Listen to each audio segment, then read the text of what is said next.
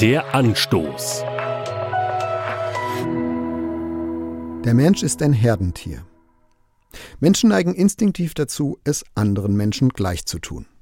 Manchmal ohne selbst lange darüber nachzudenken. In Gefahrensituationen kann dieser Herdeninstinkt Leben retten. Zum Beispiel bei der Evakuierung eines brennenden Flugzeugs. Leider beeinflusst mich dieser Herdeninstinkt auch dann, wenn gar keine Gefahr droht. Beispiel, wenn ich Angst habe, zu kurz zu kommen. Wenn alle um mich herum versuchen, sich einen persönlichen Vorteil zu sichern, denke ich dann in Ruhe nach und bleibe bei dem, was ich moralisch für richtig halte? Auch wenn ich vielleicht erst einmal einen Nachteil in Kauf nehmen muss? Oder folge ich der Herde, weil es ja alle tun? Frei nach dem Motto, wenn jeder nur an sich denkt, ist an alle gedacht. Ich glaube, der Herdeninstinkt braucht als Gegengewicht eine persönliche Entscheidung, einen persönlichen Kompass.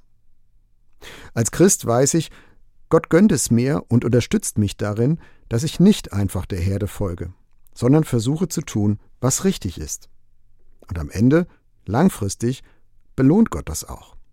Die folgenden Worte in Psalm 37 ermutigen mich, diese Entscheidung zu treffen und an ihr festzuhalten, auch in widrigen Umständen. Entrüste dich nicht über die Menschen, die Böses tun. Beneide nicht die Leute, die Unrecht üben.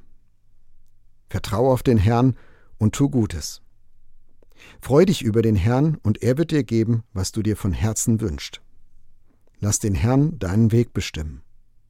Er wird deine Rechtschaffenheit erstrahlen lassen wie das Morgenlicht und dein Recht leuchten lassen wie die Mittagssonne. Gerate nicht in Zorn über den, der auf seinem bösen Weg auch noch Erfolg hat. Also, kein Neid und kein Zorn gegenüber denen, die brachial ihren eigenen Vorteil suchen. Keine Angst, zu kurz zu kommen. Keine Panik in widrigen Umständen.